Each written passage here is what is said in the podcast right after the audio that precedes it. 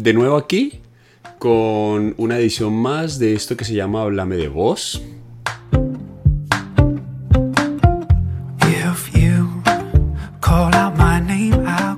A lo que yo le llamo como la intensidad de mis videos.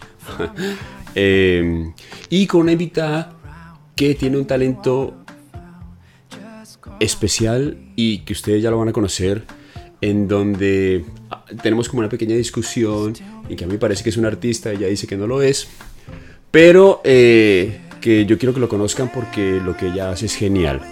Eh, antes de empezar a hacer esta charla, quiero decir que esta es nuestra segunda vez que lo hacemos porque la primera vez tuvimos un pequeño inconveniente en donde se cortó el computador y perdí el archivo. Entonces, pues eh, ah, vamos a hacer esta, todo tiene su razón de ser. Y mi invitada de hoy se llama Camila Correa y la tengo conmigo aquí. Hola Camila, ¿cómo estás? Hola. ¿Cómo va todo? Bueno, vamos a intentarlo. Muchísimas gracias. Vamos a intentarlo. Por invitarme. Vamos a intentarlo la segunda vez. Dale pues. Bien, pues nada, agradecerte que hayas aceptado la invitación y que estés aquí de nuevo eh, charlando. Eh, yo creo que esta va a quedar muy dinámica, va a quedar mucho mejor. Y, nada, eh, vamos a darle, ¿no? Claro que sí, adelante. Bien, a ver, antes, que, antes de empezar y hablar de, de ti, cuéntame un poco cómo estás viviendo, cómo estás llevando esta cuarentena. ¿Qué ha sido? ¿Qué ha significado para ti esta cuarentena? ¿Cómo la has aprovechado? ¿Cómo la has ido llevando? ¿Qué has estado haciendo? Mm, bueno, durante la cuarentena he aprovechado para hacer bastantes de los encargos que ya tenía desde antes eh, de la cuarentena. Pero digamos, eh, bueno, yo, yo hago retratos de animales. Sí. Eh, pues soy una dibujante y pintora.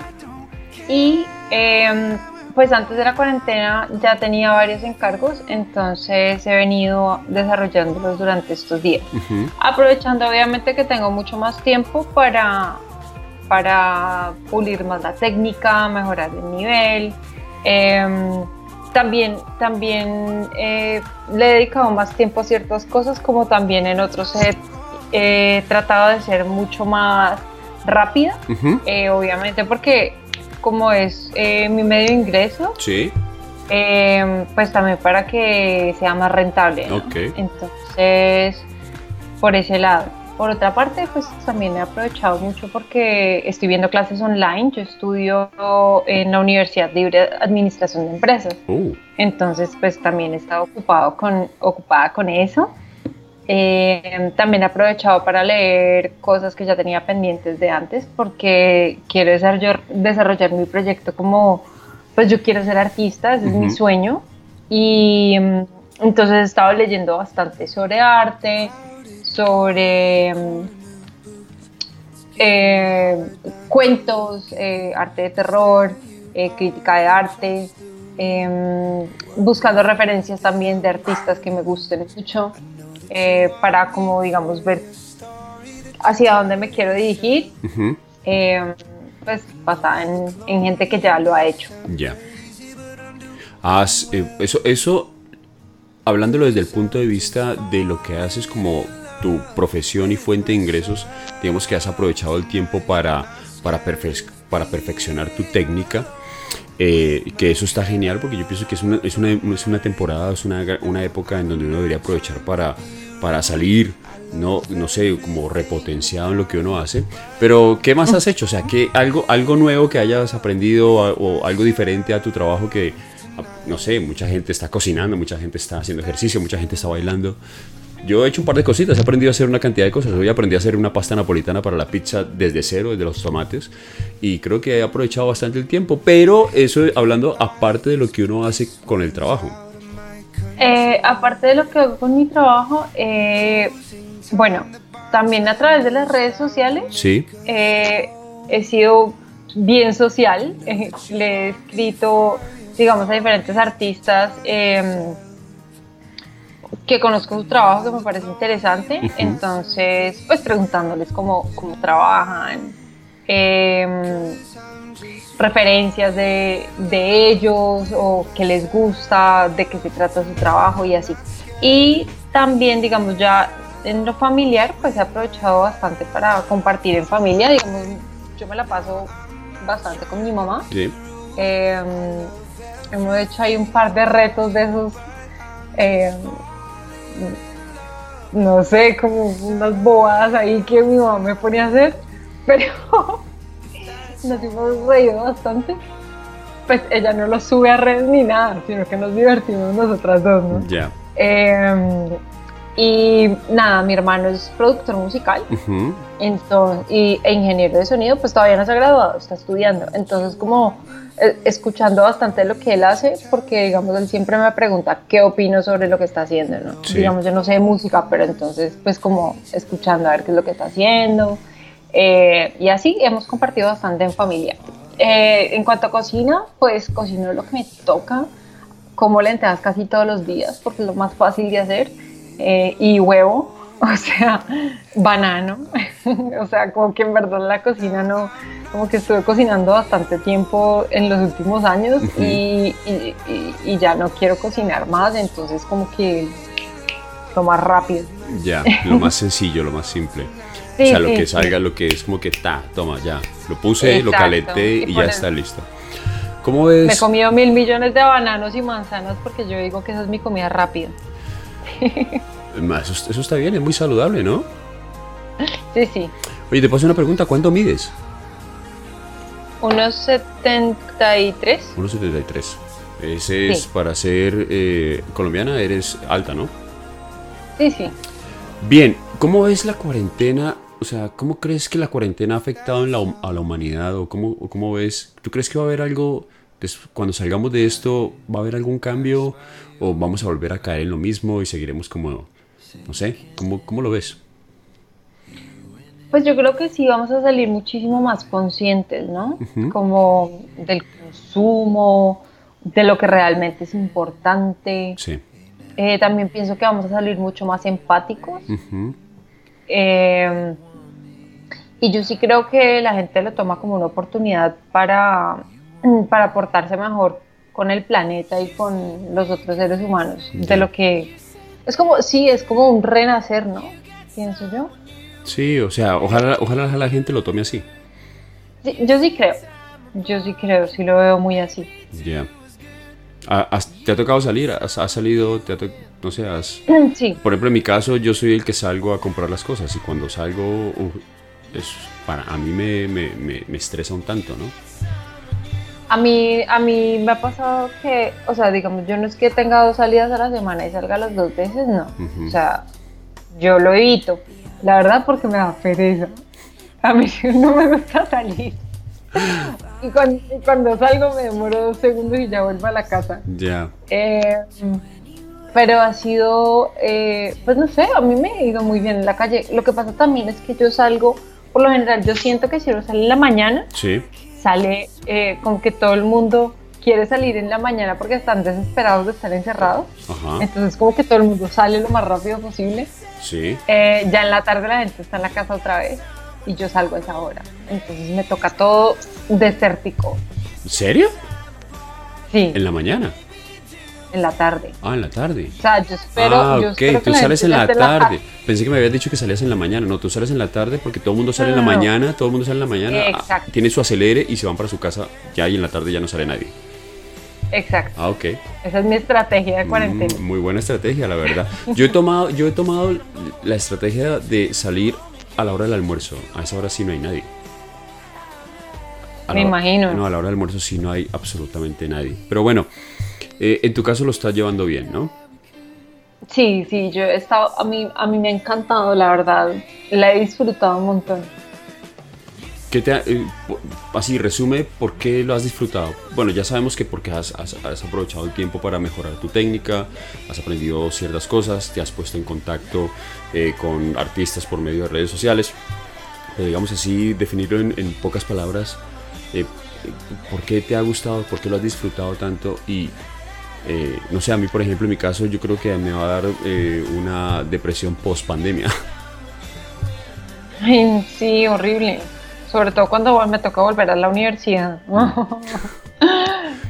Pues mira, yo eh, también he disfrutado que me he puesto en contacto con muchos amigos del, pasado, pues, como del colegio y eso. Entonces, para mí ha sido súper chévere como sentir ese, como ese, yo no sé cómo decirlo, pero sí, sí me ha gustado muchísimo como, como encontrar eso de nuevo, como ese lazo familiar de hace mil años. Como esa cercanía, que, eh, esa cercanía que generó esta distancia.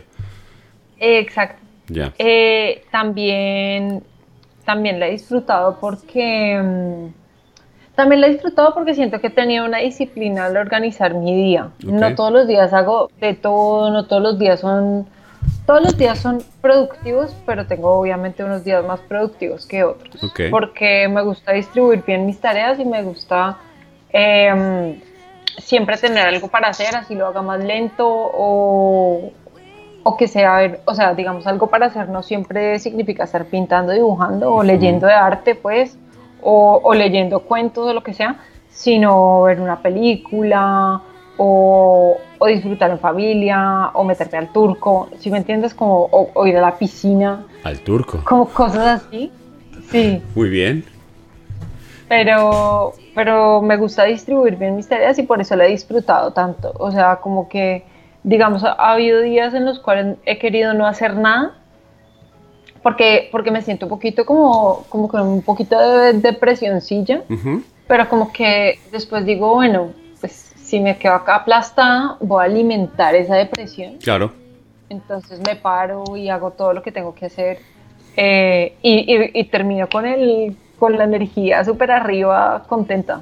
Bien, quiere decir que lo has aprovechado un resto, entonces lo has disfrutado. Eh, y, sí, un montón. Y, bueno, eh, hay, hay, unos memes que dice como que recuerdo cuando éramos felices. A mí mi estado de felicidad creo que se ha afianzado más ahora que como era antes, ¿no? Sí, total, total. Y es que uno poder tener ese, o sea, em, como que en este aislamiento, como que uno tiene el, em, no tiene la opción de callar el interior. Sí. ¿Cierto? Sino que te toca escucharte. Ajá. y en un principio, digamos, los primeros días a mí me pasó que tenía ese ruido así, como ese caos mental. Eh, pero después como que me gustó, me gusté, me caí bien. Sí, es que se encuentra uno como con algo diferente, ¿no? Que algo, uno, que algo, algo que uno no había vivido, que a lo mejor a muchos, cuando se encuentran con, algo, con esto nuevo que no les ha tocado vivir, yo creo que a muchos les ha encantado lo que han visto, como puede que a otros también es como que, uy, no, detesto lo que está pasando. Sí, total. Y además también, ay, ve, ¿sabes? Que también he disfrutado un montón los memes. uy, están bombastic. O sea, me han fascinado los memes de la cuarentena. Sí, ah. eso, yo creo que la, la, creatividad en ese, en ese rango, en, ese, en, ese, en esa rama de la comunicación por redes sociales eh, ha, estado como a tope, ¿no? O sea, hay demasiada, hay demasiada creatividad en ese aspecto. Demasiada, demasiada. Bien, bueno, hablemos de quién es Camila. Eh, ¿Quién es Camila? ¿Quién era Camila de pequeña? ¿Soñaba con hacer lo que hace ahora? ¿Dónde tú naciste en Manizales, no? Sí, yo pero, de Manizales. Pero solo naciste allá. Solo nací allá. Eh, fui criada en Bogotá. Sí. Em, estudié en el colegio Rochester. Yep. Y, mm, Rochester. y mm, bueno, pues eh, yo, o sea, mi primer sueño fue ser entrenadora de ballenas en cuanto a profesión. Ah. Eh, después, pues eso fue cuando fui a SeaWorld, que me pareció lo máximo, pero después ya, eh, pues no sé, pega un baño de realidad de lo que es ese mundo, de lo que es SeaWorld, de lo que son los animales en cautiverio, todo ese tipo de cosas. Em, y ese sueño, eh, la verdad, no fue por ese baño de realidad que lo cambié, sino porque descubrí una pasión por la danza cuando estaba en el colegio, porque el colegio era muy artístico. Es muy artístico. Entonces yo quería ser bailarina. Después de eso, bailarina, ya perdona, bailarina de ballet o bailarina neoclásico. Ok, neoclásico. Neoclásico. Entonces, eh, cuando yo me iba a graduar del colegio, mis papás me dijeron, pues mi mamá y mi padrastro me dijeron como Camila nos vamos a ir a vivir a Cali. Uh. Y entonces ese sueño se, pues, digamos que pude haberlo luchado, pero no, pero no quise, no quise. Entonces yo dije, bueno, nos vamos a Cali. Tuve una semana durísima de Tusa. Em, decidí meterme a artes visuales a la Universidad Javeriana. Yo había visto las opciones en Univalle y en Bellas Artes, pero mi decisión por, por, gracias a la página web de la universidad, a la estética de la página web y la navegabilidad, eh, escogí a la Javeriana. y escogí esa, esa, esa carrera porque, porque yo tuve un novio en el colegio que estudiaba artes visuales y como que era la carrera que más me llamaba la atención sin ni siquiera saber bien de qué se trataba. Eh, como que en verdad mm, era mi única opción y yo dije, bueno, bailarina, arte, bueno, lo que conozco, lo que más afín veo dentro de la universidad es esto y, y esa fue mi carrera. Yo empecé a estudiar artes visuales, eh, no terminé la carrera porque tuve, digamos, una crisis emocional muy fuerte sí. y, y dejé la carrera. Entonces, pero igual el sueño de ser artista todavía sigue latente, ¿no? O sea, eso es lo que yo realmente quiero hacer. Em, y en este momento estoy estudiando administración de empresas. Eh, yo tomé la decisión de estudiar administración porque sentía que necesitaba el método del administrador y siento que todo el mundo debe ser administrador. Entonces, como, como que me y, afortunadamente me ha servido demasiado y siento que fue una muy buena decisión. Em, y bueno, en este momento estoy en séptimo semestre de, esa carrera. Mira, vos que yo estoy de acuerdo con lo que decís que eh, todo el mundo debería tener como conocimiento de administración, como también deberían tener conocimiento de derecho, ¿no? Sí, también. Sí, también. Porque así no le mete los, así, así no le mete los dedos a la boca a uno con los temas legales. Sí, de hecho, de hecho el derecho se lo enseñan a uno dentro de la universidad, o sea, en cualquier carrera. Cuando yo estaba en Javeriana, estudiando artes, también me enseñaron derecho. Y en ese momento, pues en, en, la libre en administración, pues también me ha tocado ver varias materias de derecho. Bueno, y sobre todo que la libre, la libre, la universidad libre tiene, es, o sea, realmente es muy popular, es, es muy conocida por el tema de del derecho, ¿no? De la carrera de derecho de la, de la Universidad Libre. Sí. Sí, por derecho y medicina es como y medicina. la superfuerza de la sí. Te vienes a, te vienes a Bogotá, ¿qué, ¿cuántos años tenías cuando te viniste a Bogotá? O sea, ¿en qué momento estás en tu, en tu, en tu vida, en tu rutina normal, viviendo en Bogotá y de un momento a otro es como que, eh, vámonos para Cali? A los 18, uh. a los 18. Yo creo que fue, fue como dos semanas antes de yo graduarme del colegio. ¿Qué tal? Y, y, entonces cuando yo... Dime. ¿Cómo? No, dime. Y entonces cuando yo me metí a mirar lo de la, lo de la carrera en internet, se cerraban las inscripciones como, bueno, unos días después de que yo me metí a la página. O sea, fue como que en verdad me tocó salir corriendo. Yo dije, bueno, nos vamos a ir a Cali. Eh, tengo dos semanas pero después miré internet y tenía como una y tenía que preparar un portafolio y pues yo no hacía nada de arte. Claro. Entonces tenía un cuaderno de dibujos súper feos. Pero con eso me fui para allá. Pero o sea, ¿cómo? O sea, ¿no tenía ningún tipo de vínculo con el arte antes de empezar a, a estudiar artes en la Javeriana en Cali? Mira, en enero. Sí. Yo, a ver, yo me fui para o sea, yo, yo apliqué para empezar el segundo semestre del año 2010. O sea, este, este segundo semestre de este año cumplo 10 años. Em, y yo en enero de, o sea, el primer semestre del año 2010 empecé a hacer un cuaderno de dibujos. Sí. Que era como unas ilustraciones de canciones. Okay. Sobre todo los Beatles, era puro ilustraciones de canciones de los Beatles. Pero eran dibujos de palitos, pues, o sea, la cabecita, las paticas, o sea, así súper infantiles. ¿Pero qué hacías? Y con eso fue que ¿Tomabas la canción e ilustrabas lo que era la canción o, qué ilustrabas? Lo que me imaginaba, sí, lo que O sea, escuchabas una canción y, lo que te imaginaba lo ilustrabas. Sí, sí, sí. Ah. ¿Y tenés eso? Super cursi. No. No. No, mira que yo, eh, como en esa época del oscurantismo, como que quise matar muchos recuerdos y boté todo lo que había hecho en el pasado. De hecho, hace como dos o tres días me acordé de una pintura que yo había hecho y yo dije, pucha, eso tiene que estar en la casa de mi abuela en Pereira. Y llamé a mi abuela, llamé a mi abuelo, los puse a buscar, a desbaratar esa casa y no, como que lo boté.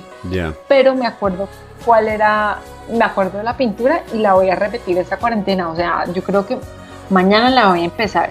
Ok. Vas a volver a recrear eso que, que hiciste, que a lo mejor está en la casa de tu abuela. Ok.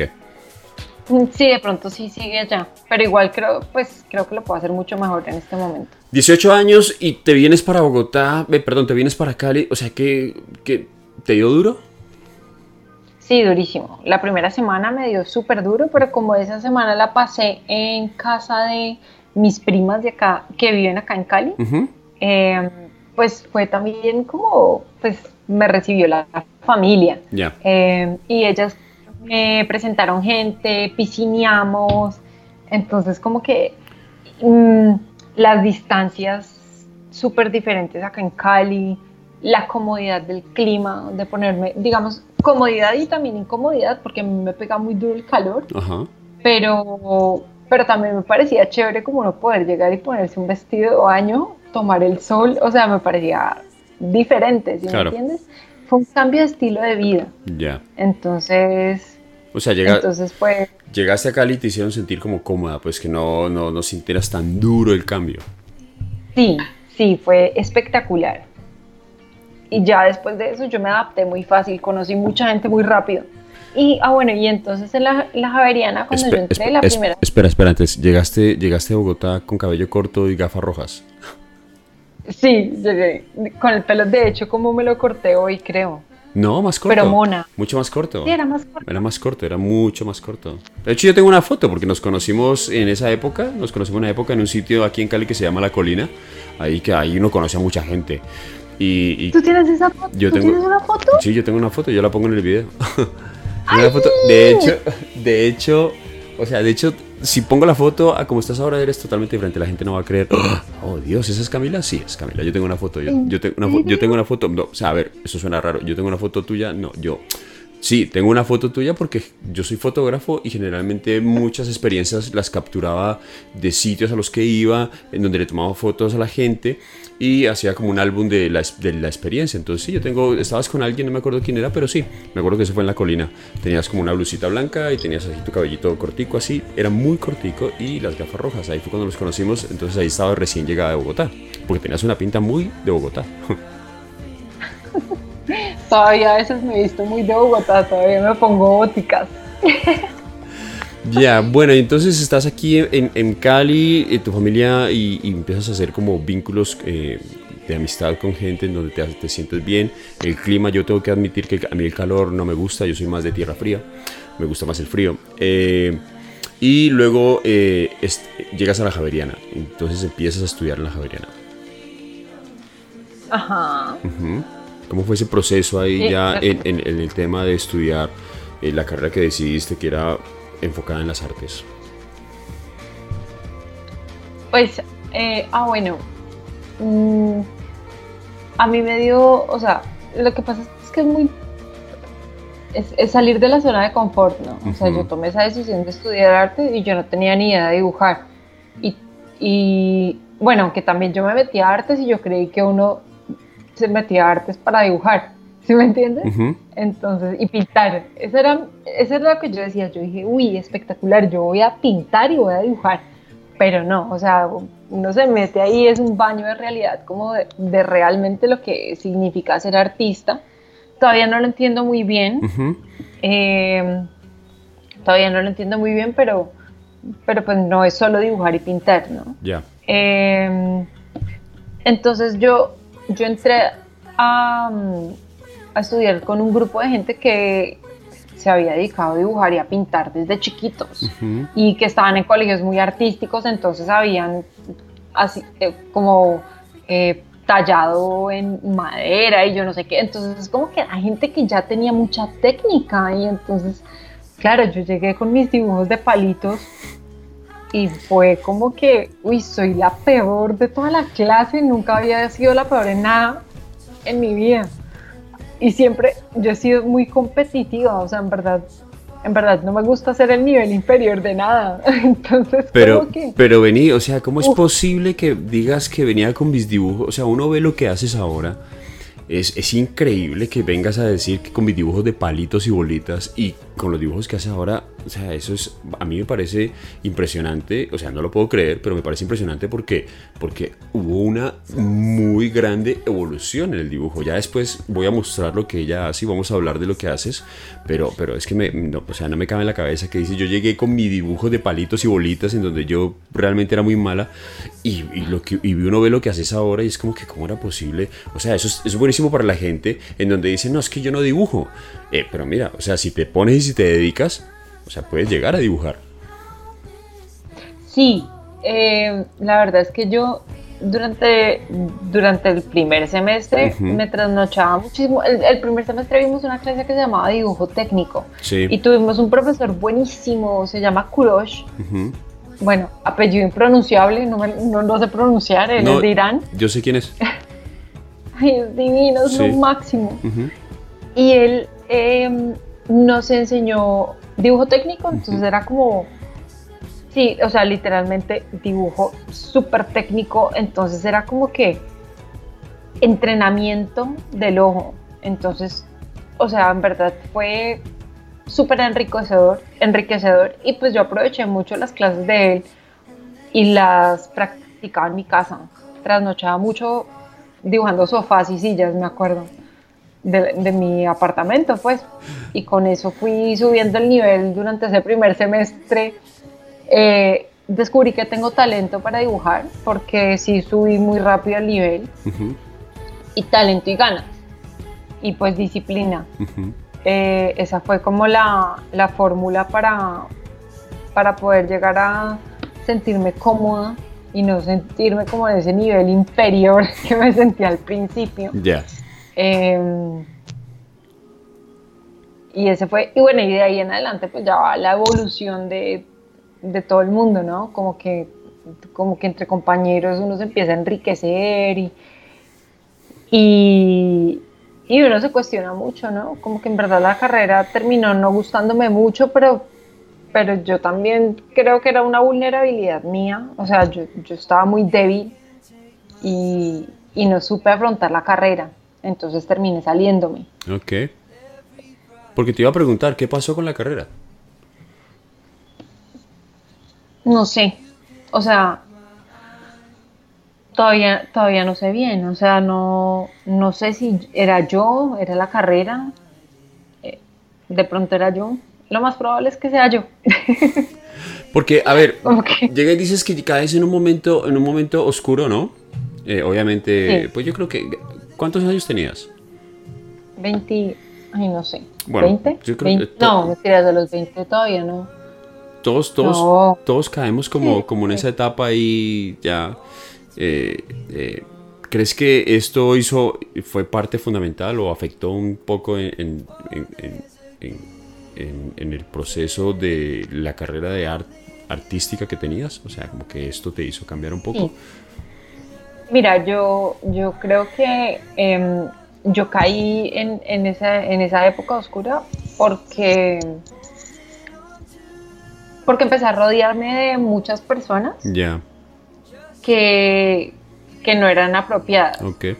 Y no solo que no eran apropiadas, porque digamos uno puede juntarse con gente que no sea apropiada, pero si uno la ve una vez cada mil años, pues no importa. Pero entonces como que eso uno se empieza como a, consumir entre todo el mundo y a jalarse. Sí. Como a esa oscuridad.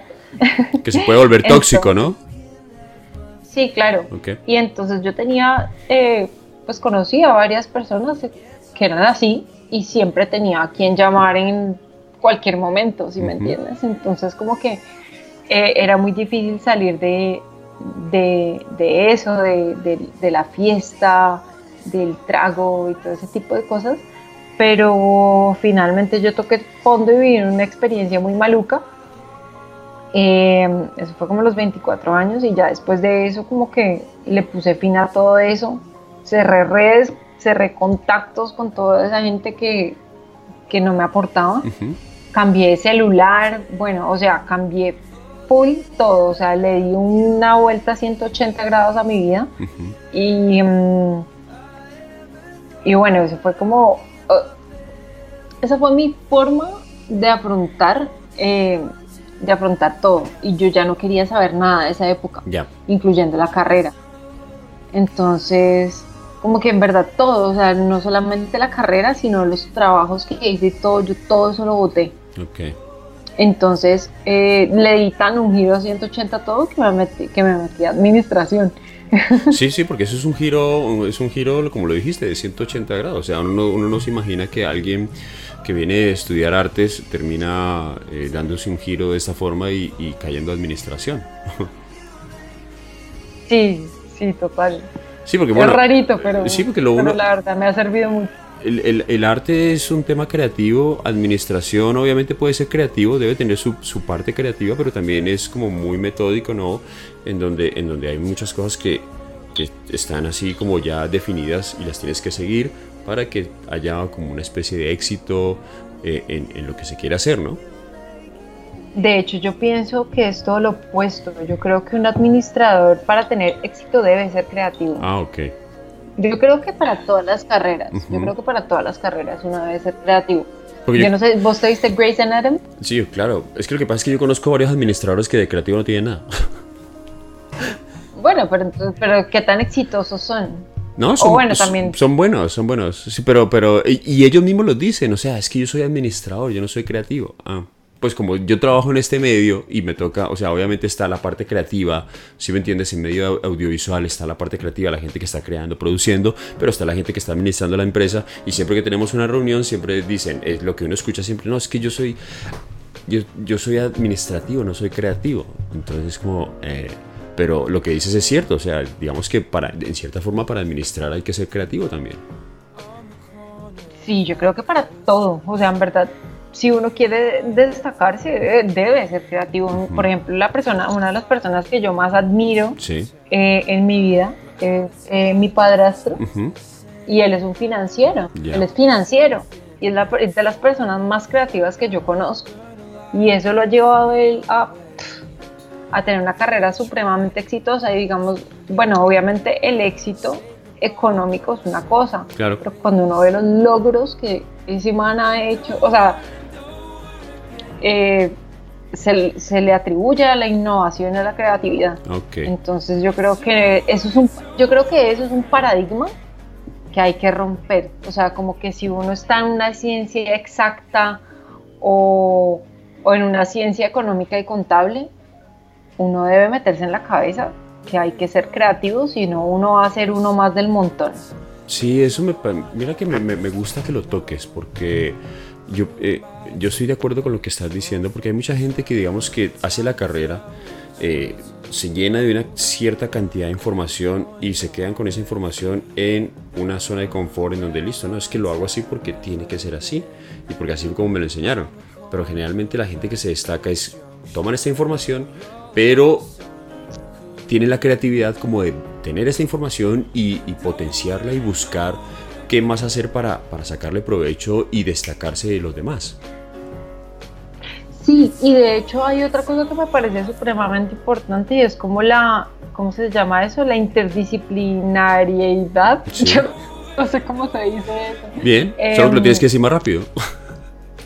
No, yo creo que dejémosla ahí. Ok. Si ya la dije bien. Em, me parece que ser, me parece que me parece que eso es supremamente importante porque, mira, por ejemplo, Da Vinci. Leonardo da Vinci era un ingeniero impresionante, un diseñador increíble.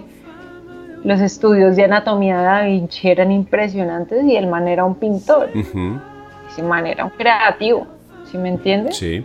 Entonces, como ese ejemplo hay muchos. Em, y digamos, hoy en día uno puede pensar, bueno, hay un ingeniero que tiene creativo, pues mira, por ejemplo. Sí, tienes, tiene, obviamente tiene sus pues obviamente hay unos que no y otros que sí. El que generalmente es creativo se destaca, ¿no? Y lo otro es que para ser un administrador en Colombia sí hay que ser demasiado creativo, porque si, digamos, en la carrera de administración, si tú ves toda la, toda la teoría está basada en teorías europeas. y norteamericanas de hace un poco de tiempo. Okay. Entonces, bueno, yo no cómo va a aplicar eso a Colombia en el siglo XXI. Y en este momento, con lo que está pasando del COVID-19, te digo, todas esas teorías hay que replantearlas, porque esto es un renacimiento. Todo el mundo tiene que... Y en este momento todos debemos ser creativos y todos debemos revolucionar lo que hayamos estado haciendo en el pasado, porque el que no se hunde. Es cierto, es totalmente cierto. La gente tiene que eh, volverse creativa porque se tienen que reinventar, ¿no? O sea, ya eso de esa dinámica que les funcionaba, si, si, si, si no intentan ser creativos, o sea, lo que dice, se van a, se van a hundir en, en este mar de que nos está exigiendo cambiar nuestra forma de pensar y nuestra forma de actuar. Sí, totalmente de acuerdo. Bien, ¿hace cuánto empezaste a, hace cuánto empezaste con la con la administración? ¿Cuánto llevas ya con la administración? Séptimo semestre. Okay. Estoy en séptimo semestre en este momento, no he parado ni una vez, ni un, ni un semestre, pues. Ok, hablemos un poco entonces de, a ver, antes de, antes de, antes de retomar esto que hacías, no, antes de retomar esto que haces, de, las ilustraciones que estás haciendo de los animales que me parecen guapísimas, eh, son de admirar. Eh, eh, empiezas a estudiar administración, pero, pero empiezas a desarrollar otros temas creativos, ¿no? Porque también estabas trabajando con una empresa, una marca en cuanto a eh, fotografía de alimentos y estabas trabajando con food styling, ¿no? Así es que se llama, o, maquillaje de alimentos. Estilismo, estilismo de alimentos. Estilismo de alimentos. En español. En español. Yo empecé a hacer esto porque, mm, porque empecé a, o sea, una vez un fotógrafo me, me, me llamó para que hiciera el trabajo de arte de una sesión de, alimentos. yo, no, yo no lo había hecho nunca, pero, pero había tenido pues como el acercamiento a la, fotografía de alimentos de este fotógrafo específicamente, eh, porque él me había mostrado su trabajo y yo le dije mi opinión muy sincera sobre lo que hacía. ¿Lo destruiste? Entonces, no lo destruí, pero le hice varias observaciones. Ok. Que obviamente para una persona que hace fotografía de alimentos, hacer las fotos solo es muy difícil. Claro. Entonces, digamos, o sea, uno cuidar todo lo que es la puesta en escena, la iluminación artificial y lo que es encuadre y todo lo que tiene que ver con la cámara, es muy difícil y es muy lento. Entonces, entre más larga sea la sesión, uno pues se cansa y más platos le van a quedar mal. Ya. ¿Sí me entiendes? Eh, y era una persona muy cuidadosa con su trabajo. Sí. Eh, entonces, pues yo, yo le hice varias observaciones y por eso él me llamó. Ya. Desde ese momento empezamos a trabajar juntos em, en lo que era fotografía no solo de alimentos, sino publicitaria. Y eh, como dos años después, eh, formamos empresa. Eh, se llama Imagine Visual Lab, para que la busquen también. Es súper chévere. Es, o sea, es de muy buena calidad. Todo es súper puntual, personalizado. Eh, es una, una empresa súper chévere. Entonces formamos esa empresa. Y yo era la directora creativa de, de la empresa y la administradora. Okay. Entonces, bueno, todo lo que venía a hacer estilismo de alimentos, digamos, en esa primera sesión, él me enseñó todo lo que sabía. Okay. Y después de ese momento, pues ya me tocó indagar a mí un poco en, en, internet, YouTube, o sea, todo lo que era YouTube, gente que supiera y todo ese tipo de cosas, blogs. Y así fue aprendiendo. Y la experiencia, ya después uno va viendo qué es lo que le gusta, cómo, cómo le pegan más las cosas. Eh, y ya, esa fue mi especialidad durante unos años. ¿Y cómo retomas entonces, en qué momento vuelves y empiezas a dibujar de nuevo? O sea, empiezas con esto, con esto de las ilustraciones de las mascotas que, que comienzas a hacer. esto fue porque yo le hice un dibujo a una amiga hace pues bastante tiempo, como cinco años, antes de empezar con lo que, con la, con la dirección de arte y fotografía de alimentos. Em, yo le hice un dibujo a ella en puntillismo de su perrita. Sí. Y, pero súper sencillo, chiquitico. Además, era como, como así de chiquitico el dibujo. Eh, lo subí a redes y ahí lo dejé. Y después eh, alguien más vio esa ilustración y me pidió. Y así me fueron encargando y encargando y encargando. Pero esto lo retomé, estos dibujos los, los empecé a hacer eh, paralelo con lo de Imagine. Pero pues no era tan constante, obviamente, porque pues porque la prioridad era la empresa y mi carrera de administración. Entonces, em, pues ya cuando decidí no estar más en, en Imagine, eh, pues le empecé a meter mucha fuerza a, a, lo que son las ilustraciones. Y eso fue este año, eso fue este año que empecé a dedicarme full a eso, este año 2020. O sea que te dedicaste full, pero yo había visto ya ilustraciones de, del año pasado. Sí, claro.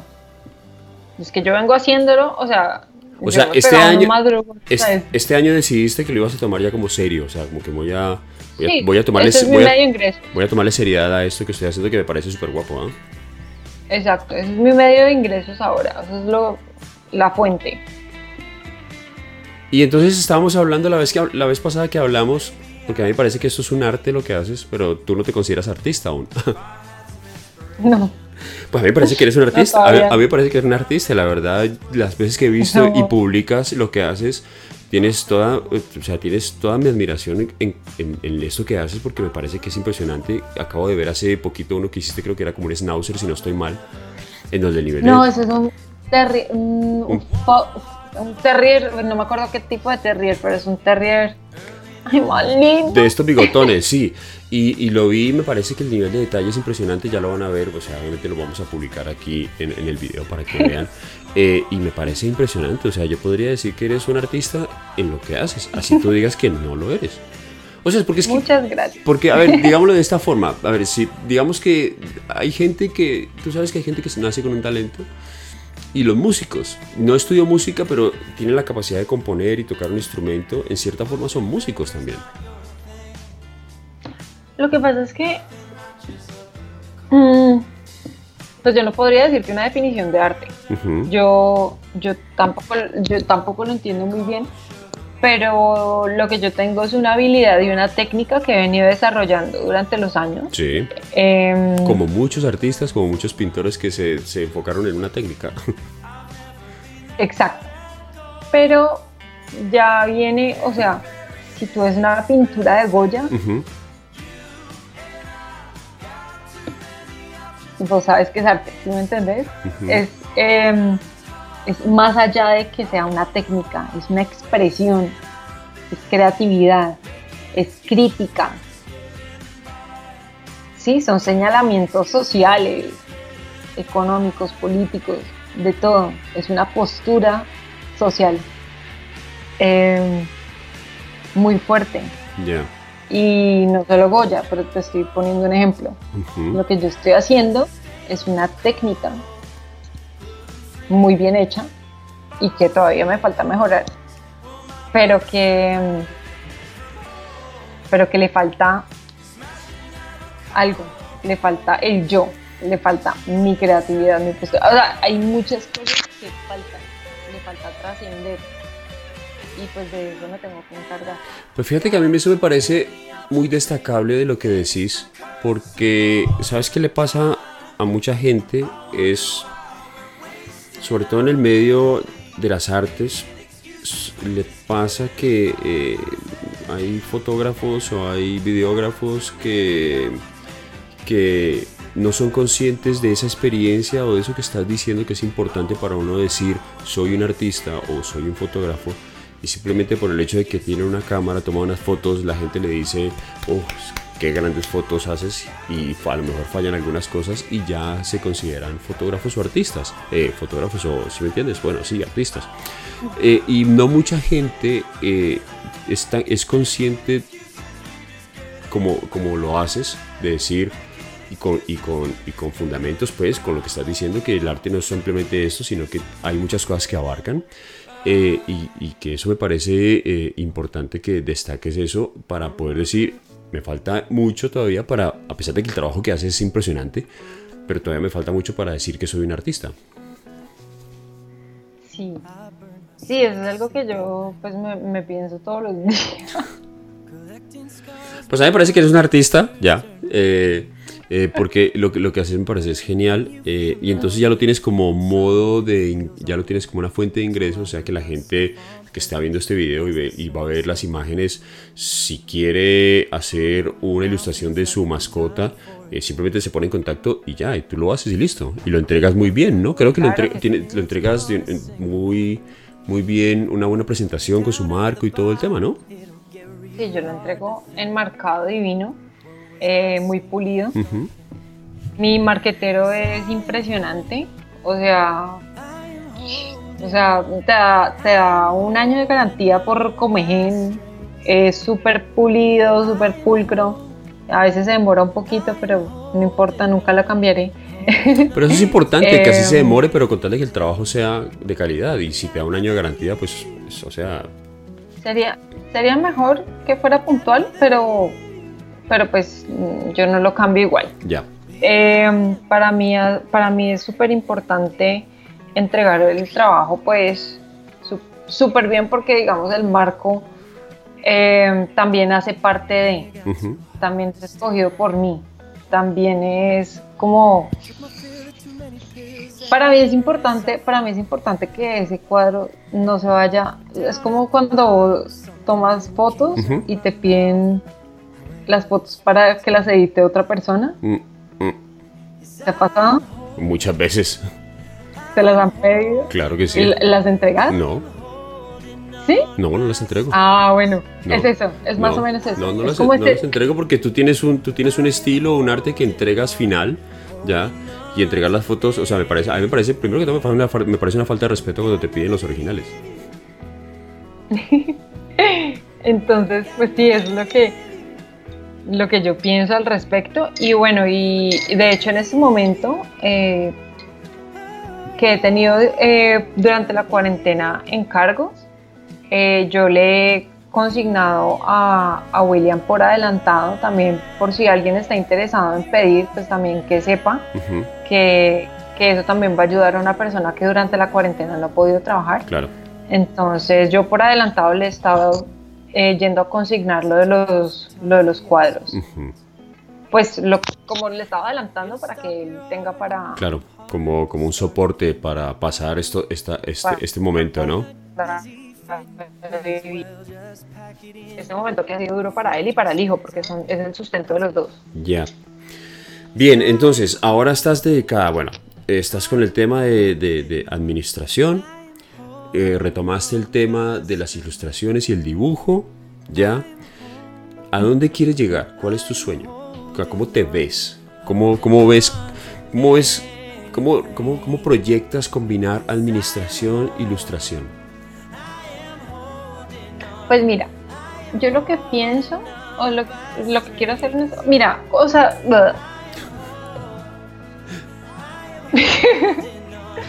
eh, como artista me parece importante. Em, no, espérate. Uno, dos, tres. Dale. Eh, me parece muy importante que si quiero ser artista, poder tener esa base administrativa para saber cómo plantear metas. Ya. Eh, roles cómo administrar recursos, cómo hacer, o sea, cómo, cómo optimizar recursos eh, de la mejor forma, cómo plantear metas, cómo, cómo, eh, ¿cómo se dice eso? Sí, o sea, como que todo ese método administrativo que te ayuda, o sea, te da la facilidad de conseguir lo que querés de la forma más fácil, más efectiva, más eficiente posible, me parece que es fundamental. Y no solamente, mira, o sea, en verdad la administración sirve hasta para manejar la casa de uno. Las cuentas de uno. ¿Me entendés? Las sí, o sea, las, las, todo, todos los recursos. Claro. Entonces a mí me parece súper importante y me parece que es una tranquilidad uno poder tener ese conocimiento eh, y no tener que delegárselo. Igual se lo delegaré a otra persona, pero para saber si, si esa otra persona lo está haciendo bien. Ya. Entonces, sí. Por otro lado, em, otra de las cosas que me he replanteado, en este momento estoy pensando también lo de las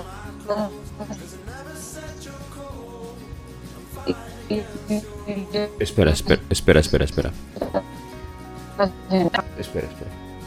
Eh, ¿Te has replanteado lo de, repite porque es que se, se cortó, entonces no se escuchó bien? Ah, bueno.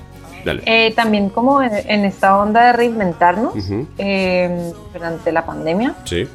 Pues ya les había contado que mi hermanito es productor musical, entonces pues ahí le he hecho unas ilustraciones para los covers de, de sus canciones. Sí no las he digitalizado, pero las tengo que digitalizar, eh, porque quisiera eh, también tener esa línea de negocio, como poder vender worldwide. Entonces, eh, ahí encontré una plataforma digital que se llama Fiverr, que me la mostró él, para, poder, para poder también, digamos, monetizar, no solamente en pesos colombianos, sino en moneda extranjera también. Exacto y pues también es muchísimo más fácil de vender que, digamos, los perros venderlos worldwide, ¿sí me entiendes? Sí. Porque mandar, mandar cualquier cosa, o por lo menos no he encontrado la empresa que lo haga em, económico, o, por lo menos asequible, ¿sí me entiendes? O sea, como que en verdad termina siendo súper costoso. Entonces, eh, pensando en qué podría ser para, poder, para hacerlo digital, es eso entonces vender ilustraciones digitales worldwide. Ese ha sido como ese nuevo cambio em, que, que, me he pensado durante la pandemia. Ya, ¿te imaginas o te sueñas con una galería? No. O sea, ¿no te imaginas estar no, no me una galería de arte donde tenga lo tuyo y también lo de otros artistas? No. No, no, no, me, no, me la, no me lo había pensado. o sea, no es como que te diga no porque no la quiera, si me entienden, sino porque no se me había ocurrido. Ya. O sea, para mí, para mí el sueño todavía va como en exponer en los cinco continentes. O sea, que lo tuyo, que lo tuyo se pueda, o sea, llegue a, a, los cinco continentes, como lo dicen, que se pueda vender, que se pueda comercializar en otros países en el exterior pero no te habías imaginado como qué maravilla, ya que, o sea, digo, ya que administras, ¿no? Porque podrías administrar una galería, tener una galería y a lo mejor no solamente aportar, o sea, tener tu, tu, tu, espacio para lo que tú haces, sino también como apoyar a, a otros talentos que también están en, en, crecimiento, ¿no? Sí, claro. De hecho, la sinergia me parece súper importante y me parece clave en, en este proceso. De hecho, yo tengo una amiga eh, que estudió eh, artes visuales conmigo, que hablé con ella ayer, creo. Eh, se llama Ana María Cuevas Escobar. Ella es, ella también pinta, ella es pintora. y las dos también, las dos estamos como en ese, en ese queremos ser artistas.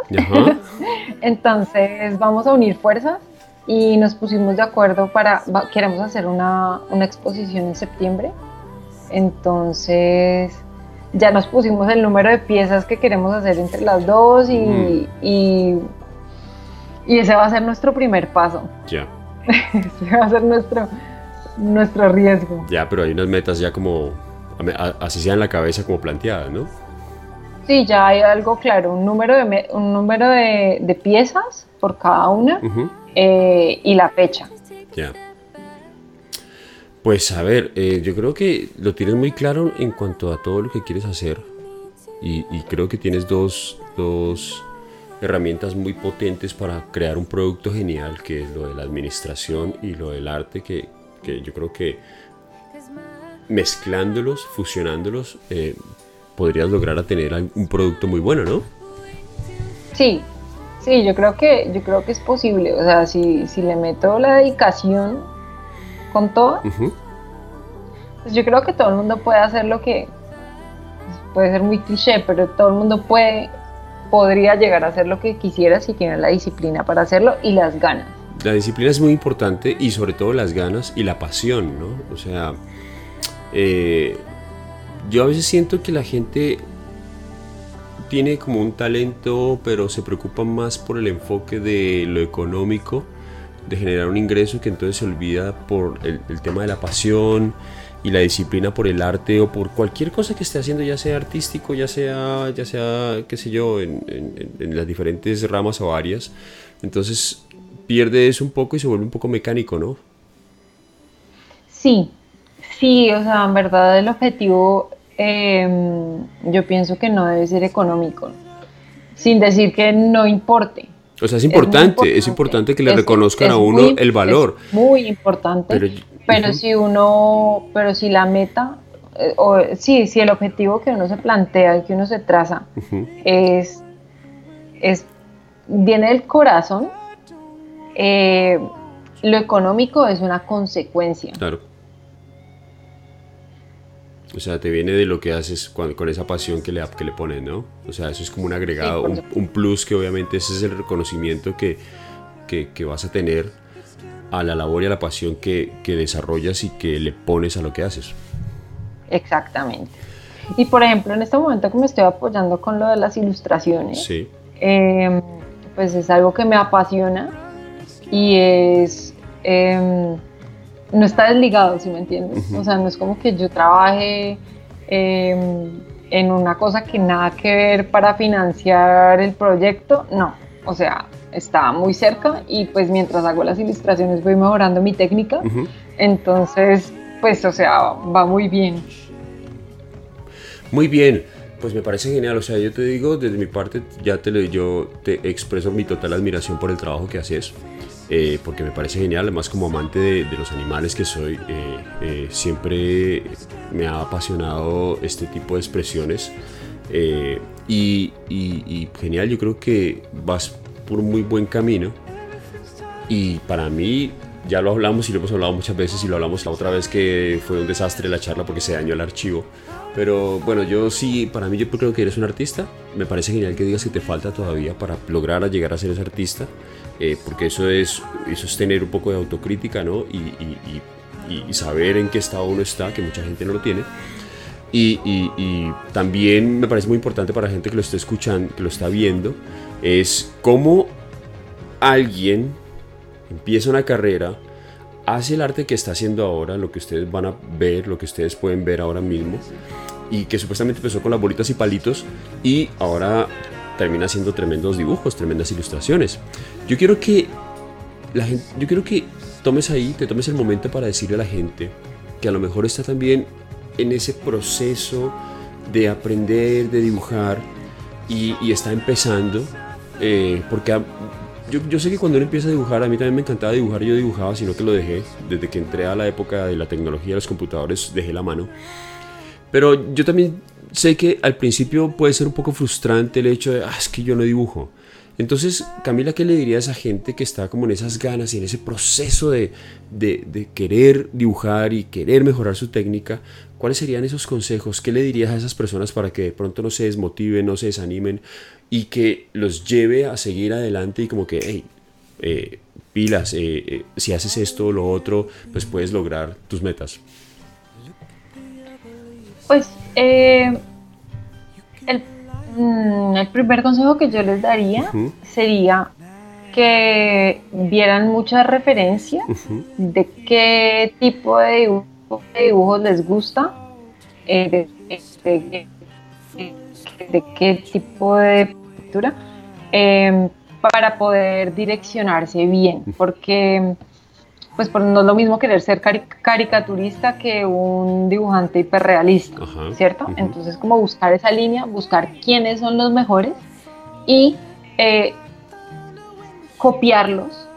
Es importante copiarlos en un principio, copiar lo que hacen esas personas, eh, copiarlos que queden igualitos, pues, y ya después empezar a hacer una búsqueda del propio estilo. Em, me parece importante eh, también mostrar el trabajo, mostrar el trabajo a otras personas y recibir críticas, recibir críticas duras, o sea, eh, baños de realidad, lo que estás haciendo, o sea, mostrarle a la persona y estar muy, em, muy consciente de que es posible que recibas unas críticas fuertes, pero que es lo mejor que puedes hacer, lo, lo mejor que puedes recibir para poder mejorar.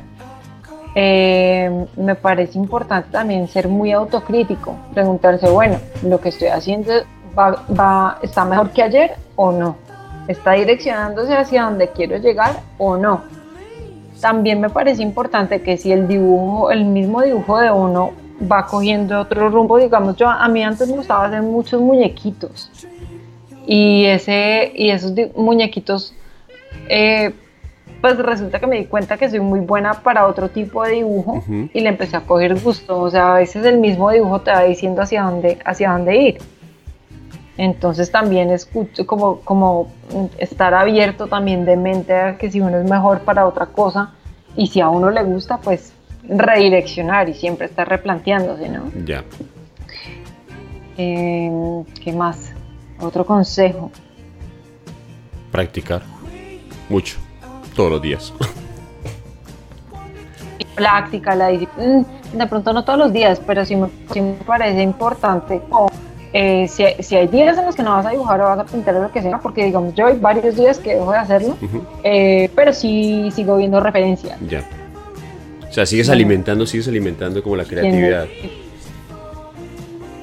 Exacto. Veo tutoriales o, o busco simplemente Pinterest Pinterest Rules. Veo mucho, muchas, muchas referencias. Em, sí, básicamente eso. Creo que eso, si se me ocurre otra cosa, te digo. Vale. Pues a ver, eh, yo creo que ha sido genial eh, todo lo que hemos hablado y sobre todo para, para, la gente que pueda estar viendo y que esté también como en, en, el proceso de, de, hacer esta, esta carrera de arte y de ilustración. Eh, yo voy a dejar aquí las redes, eh, si tú lo apruebas, voy a dejar las redes, las redes de, Camila para, para, que la sigan y si se quieren poner en contacto con ella aquí en, la descripción del video. Y yo creo que es importante y, y, y, es bueno, vayan, miren lo que ella hace porque lo que ella hace es muy guapo. Eh, y, nada, y, yo creo que si estás en lo mismo, si estás en esa carrera, pues adelante, no, no, no dar el brazo a torcer y es, no es fácil.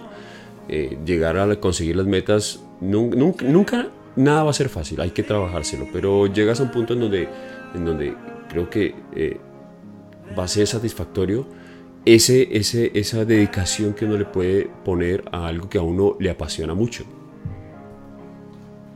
Sí, por supuesto.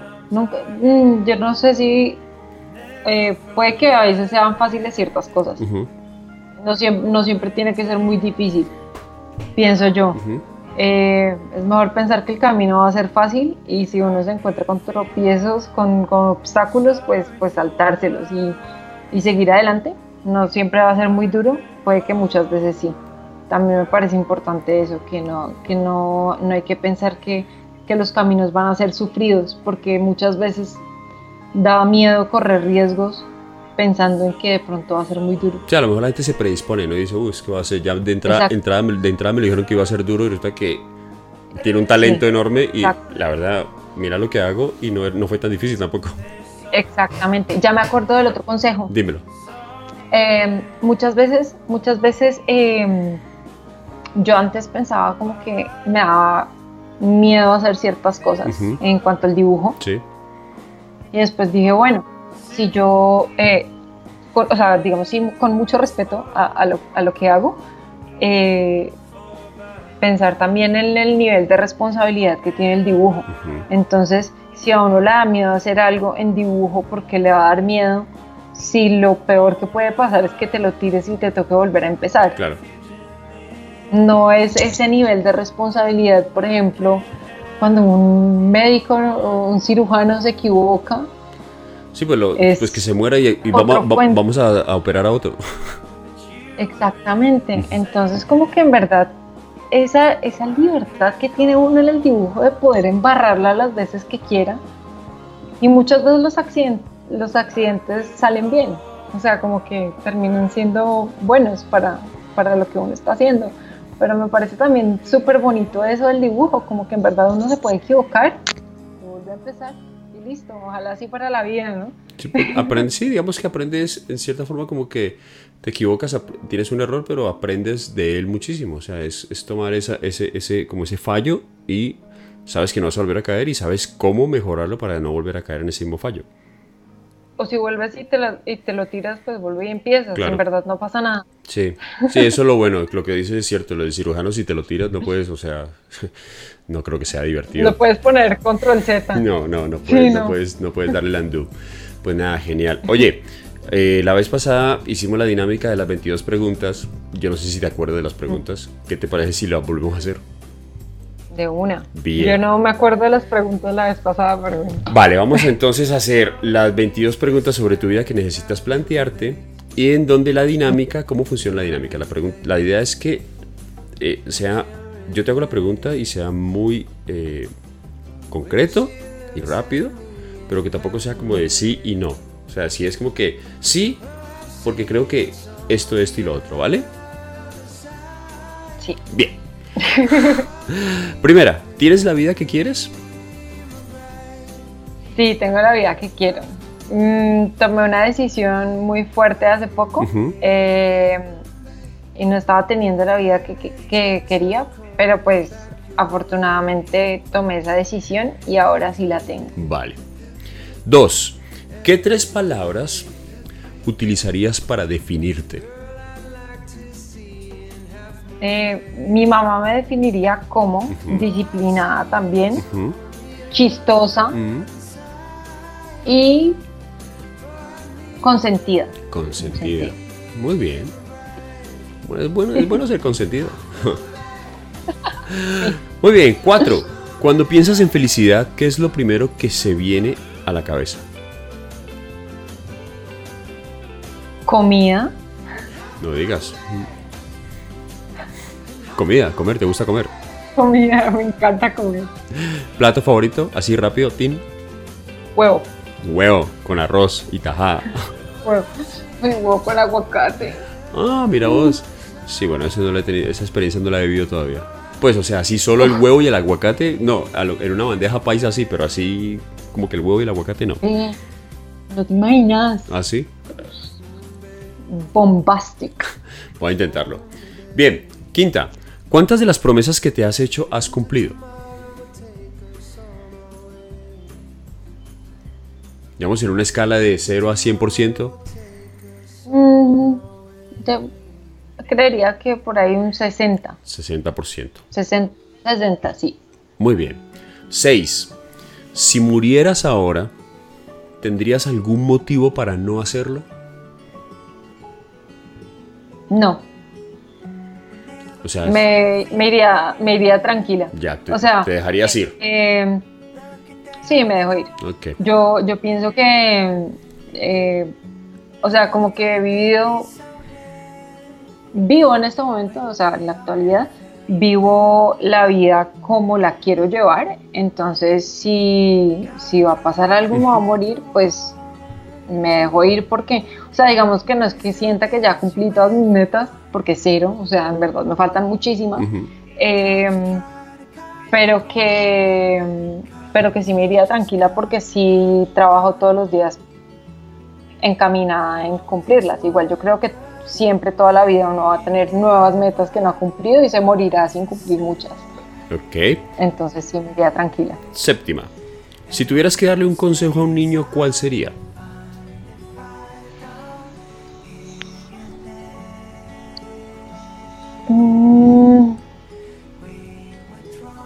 Uno, espérate, un sueño, ¿cierto? Un consejo. Un consejo, sí.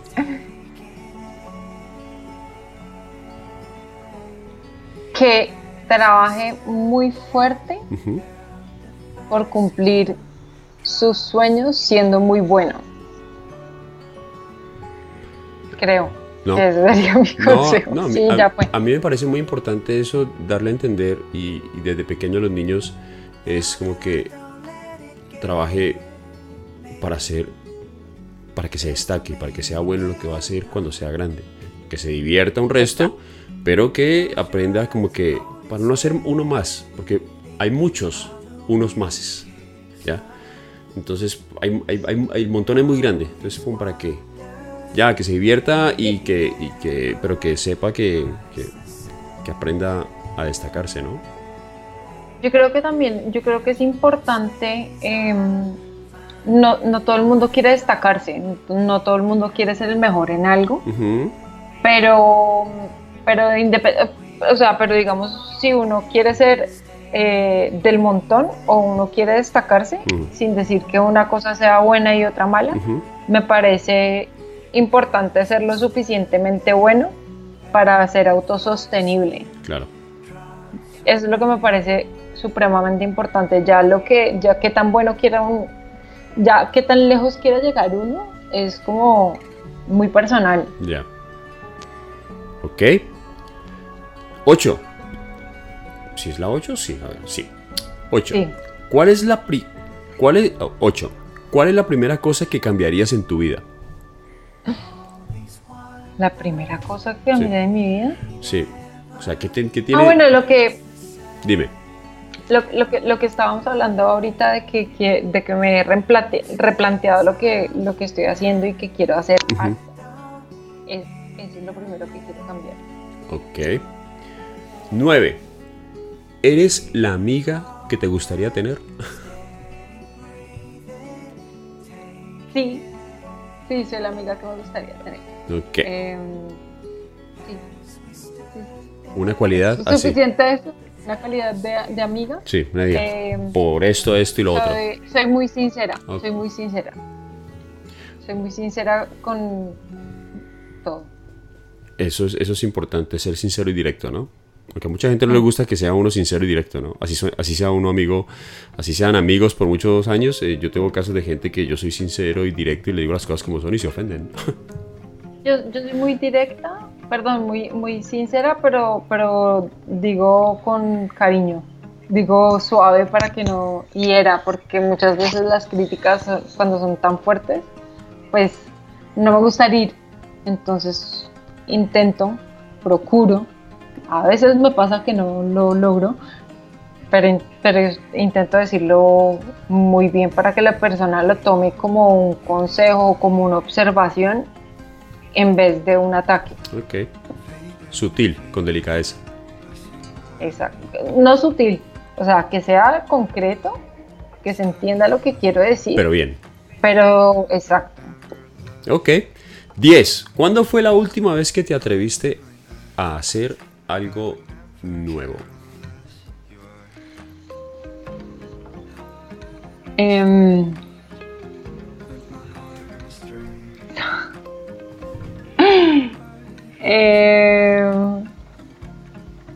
pues hace, yo creo que la- fue la semana pasada o Ujú. antepasada, no sé. eh, hice un, un nuevo dibujo Sí. que fue como donde empecé a repensarme eh, el trabajo que estoy haciendo. Entonces hice un dibujo diferente a, a los otros, eh, donde empecé a eh, indagar esas ganas por hacer, por hacer arte. Ok, muy bien. 11. ¿Romperías las normas por ser fiel a tus principios? No. No las rompería. Ok. No las romperías. Muy bien. 12. ¿Cuándo ha sido la última vez que has sido consciente de tu respiración? Esa está mal dicha, ¿Por qué? mal redactada. ¿Cuándo, has- cuándo ha ¿Cómo? sido la última le- vez que has sido consciente de tu respiración? ¿Sí? Sí. No se dice cuándo fue la última vez. O bueno, ¿cuándo fue la última vez que has sido consciente de tu respiración? Voy a, voy a escribirle a estos brutos aquí de la página que escribieron esto. No, no sé si está mal dicho, pero creo que suena mejor fue. Bueno. Bueno, uno, dos, tres. Dale. La última vez que fui consciente de mi respiración fue la semana pasada, cuando, yo, cuando hicimos la primera entrevista. ¿Ah, sí? ¿Por qué? Para controlar los nervios. Sí, estabas. Estaba muy, muy nerviosa. Ya, es que yo entiendo, yo entiendo, yo entiendo, yo entiendo que la gente pueda estar nerviosa con este tipo de cosas y ha pasado mucho. tú tienes la fortuna de que lo pudiste hacer una segunda vez y digamos que ya eras consciente de, ah, bueno, ya sé cómo es, ya, ya sé cómo afrontarlo. Pero me ha pasado que con otras que he hecho, al principio es como, oh, estoy como rígido, pero ya después al final ha sido como que se ha soltado la gente. Ya, entonces la semana pasada cuando ibas a hacer esto estabas como, oh, me ahogo. Sí, tenaz. Sí, estaba hablando con un amigo, le dije que estaba súper nerviosa y me dijo eso, como respira. Ya. Entonces, eh, tampoco, o sea, no es que haya sido consciente de hacer de mi respiración para controlar los nervios porque se me haya ocurrido a mí, no. Mm. O sea, me tocó acudir a otra persona para que me ayudara. Y bueno, ¿y hoy cómo lo sentiste? No, relajada. Ah, bueno, muy bien. Relajada. Bien, 13. Olvida tu edad por un segundo. Yo sé que eres, eres joven. Pero olvida, por, olvida tu edad por un segundo y ¿cómo de joven te sientes? Muy joven. ¿Te tengo que decir un número? No, pero digamos, digamos que... ¿Cuántos años me siento? No, no, no, ¿cuántos años? Pero, o sea... 12. 12 años. Mentira. No, pero sí me siento más joven. Más joven de lo que soy. Vale, sí, porque, bueno, eres joven. Y aunque hay gente que yo conozco gente que es joven y dice, no, yo ya me siento muy grande. Ya soy toda, yo, perdón. O sea, no te imagino, no te imagino en 10 años, ya vas a ser pues la anciana. Sí, no. Ya. No, no, no, no. Bien. ¿Qué 14? ¿Qué es lo que te diferencia de los demás? No, no sé. No lo tengo claro. Ok. Ok, además que es muy difícil también porque pues obviamente no todos somos iguales, ¿no? Sí, no, no. Todos somos diferentes entre todos. Vale.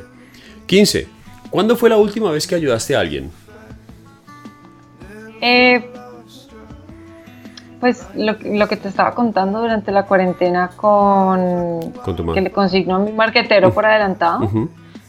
Eh, esa ha sido la como la ayuda la última vez que ayudé. No, me acuerdo puntualmente cuándo fue. Ok, perfecto. 16. ¿Qué es lo que te hace seguir adelante? ¿Qué es lo que te motiva? Tener metas. Tener, tener nuevas metas me motiva a alcanzarlas. Ok. O sea, estás así. Sí, es que eso es genial. Cuando uno, uno digamos que cumple una meta, entonces ponerse una nueva para, para uno ir, ir y seguir avanzando y ir logrando objetivos, ¿no? Exactamente. 17. ¿Qué es lo que haces cuando nadie te ve? eh, mm, esta sí la, la pensé. Ah. Hice trampa. Bueno. Me gusta ver videos. Sí. Me gusta ver videos de extracciones de tumores. ¿En serio? O sea, tú tienes ese... Y de strip. Sí, me encanta. Y como de amputaciones. ¿Cómo? ¿Y el otro cuál ibas a decir? ¿Y cuál era el otro que ibas a decir? Eh, de granos. Uh. De gente tripando granos. Eh, o pues como, sí, como eh, con, con, las herramientas y todo, pues como un Dr. Pimple Popper. Sí. Y cosas. Mm, me encanta. Wow. Eh, pues yo sí, yo es que yo conozco que hay mucha gente que. Y hay gente que tampoco. O sea, hay gente que, que le gusta como verlo, pero hay gente que no le gusta, pero lo ve. A mí me encanta. Muy bien. Uh. Eso es nuevo. 18. ¿Se ha hecho realidad alguna vez tu miedo más grande? Em, no. Eh, yo creo que mi miedo más grande sí es morirme o sea, como, como te digo, yo podría, si me muriera en este momento me iría tranquila, pero mi miedo más grande es morirme. Ya. Entonces no se ha hecho realidad. Ok. Porque aquí estoy. Así, sí, si no, estaría asustado yo con quién estoy hablando. 19. Si tuvieras que hacer algo gratis toda tu vida, ¿qué sería? Comer. Comer. o sea, pero no pagar por la comida. Exacto. Ah, Tú me estás diciendo que, que, que podría hacer gratis, no que yo preste un servicio gratis. ok, bueno, comer. Si pudieras hacer gratis, si no tuvieras que pagarlo, comerías toda la vida. Muy, Exacto. muy bien. 20. ¿Qué te gustaría hacer que no haces? Ejercicio. Ah. ¿Por qué no haces nada de ejercicio? Sí. No, No. ya no. Ya no. O sea, digo, me gustaría hacerlo porque sé que es importante, pero no porque, porque, uy, tan rico el ejercicio, no. Eh, a mí me gusta mucho correr. Eh, de hecho, específicamente eso es lo que me gustaría hacer de ejercicio. Correr. Sí, Muy bien. ¿Te gustaría volver a correr? sí. 21. ¿Qué te gustaría dejar de hacer? ¿Qué es eso que tienes que diría, "Ah, voy a dejar de hacer esto? Mm, eh, no me acuerdo que respondí la vez pasada y ya no sé qué decir. Cualquier cosa. Lo primero que se te venga a la cabeza. Me gustaría dejar de... Comer. Ay, no mentiras. No, ni a bala. Me gustaría dejar de... mm, Espérate, yo pienso en un mal hábito. Dejar de... ¿Sabes qué me gustaría dejar de hacer? ya me acordé del que dijiste. Yo no me acordé. Ya me acordé. Yo no me acordé, pero se me, ocurría, se me ocurrió algo importante. Me gustaría eh, dejar de juzgar a la gente. Ok. Me gustaría mucho. Como criticar, quisiera quitarme eso de encima. Ok. La, vez pasada dijiste que era eh, trasnochar, si no estoy mal. Creo que me gustó más mi respuesta de hoy. Ok, muy bien. Vale. Y la última. 22. Si hoy fuera el último día de tu vida, ¿qué harías y con quién? Tomarme el café con mi mamá. Muy bien. Café. ¿Cómo haces? ¿Cómo te gusta el café? Negro, Negro. fuerte. Fuerte. Eh, negro fuerte con pitillo, Con pitillo. caliente, bien caliente pues. eh, y mucho, o sea que es una taza grande, ¿Con azúcar o sin azúcar? sin azúcar. Ok. Como debe ser. Yeah. Muy bien. Oye, pues eh, te agradezco el rato, te agradezco que hayas aceptado dos veces, la primera vez, o sea, te lo agradecí un resto que hayas aceptado. Y te agradezco de nuevo que, a pesar del inconveniente que tuvimos la otra vez que se cortó el archivo, lo hayas vuelto, eh, hayas aceptado de nuevo pasar este rato. ¿Cómo te sentiste? ¿Cómo lo, cómo, ¿Qué te pareció? Eh, lo disfruté un montón. Eh, también te agradezco muchísimo haberme invitado. Ujú. Eh, valoro mucho que, o sea, para mí es muy importante que, que tengas la percepción de mi trabajo que tienes. Ujú. Eh, en especial porque admiro mucho tu trabajo también. Gracias, muchas gracias. Eh, entonces me siento, me siento muy halagada de que me hayas invitado. Eh, y me gustó mucho tener este segundo encuentro también. Me, me parece, me parece que, que fue enriquecedor. Qué bueno, no, a mí me, me- me encantó, eh, además porque eh, creo que, que a mí, me, o sea, para mí este fue muchísimo mejor que el anterior. O sea, estuvo, estuvo, estuvo, mejor, estuvo mejor, estuvo más suelto. eh, eh, obviamente a- que se notaba el nerviosismo, pero a pesar de que el anterior no estuvo mal, el, anterior estuvo genial también, este, este ya era como más suelto, más, más relajado, como más en confianza y la charla surgió así, que me parece genial. Eh, y pues Sí, nada, sí. estuvo, estuvo, fue un buen rato, a mí me parece que fue un grato, podemos hacerlo una tercera, cuarta vez, quinta, las veces que quieras. Claro que sí, claro que sí. Ya, y, que, y pues eh, decirle, para decirle a la gente que vayan, miren sus redes sociales, miren el trabajo que hacen. Si usted ama las mascotas, si le gusta la mascota, vaya y mire lo que ella hace, porque a lo mejor yo estoy más que seguro que va a querer que Camila le haga una ilustración de su mascota. Porque son impresionantes, eh, son, son, a mí me parecen espectaculares, son súper guapas las, ilustraciones. Yo quiero, yo te voy a pedir que hagas una ahorita con los tres bebés que tengo. Eh, ya después hablaremos a ver qué insumos necesitas para hacerlo. Y pues nada, de nuevo agradecerte que hayas estado aquí y, eh, y me encanta que lo hayas disfrutado. Muchísimas gracias. No, gracias a ti. Y bueno, eh, y agradecerle a todos ustedes que hayan, se hayan tomado el tiempo para, para escuchar a Camila, para, para, para, que conozcan el arte que ella tienen. Eh, gracias de nuevo eh, porque, porque no solo quiero agradecerles por haber visto este eh, programa de hoy, sino por también por la audiencia que están generando, porque gracias a ustedes el canal está creciendo y eso me parece genial. Sigan haciéndolo y eh, sigan haciéndolo. Si no, se, si no se han suscrito, pues pueden presionar aquí el botón abajo. Aquí abajo voy a dejar las redes de todos, las redes de Camilo, las redes mías. Y pues eh, muchas gracias por el tiempo y nos vemos en una próxima oportunidad. Así que, no siendo más, chao.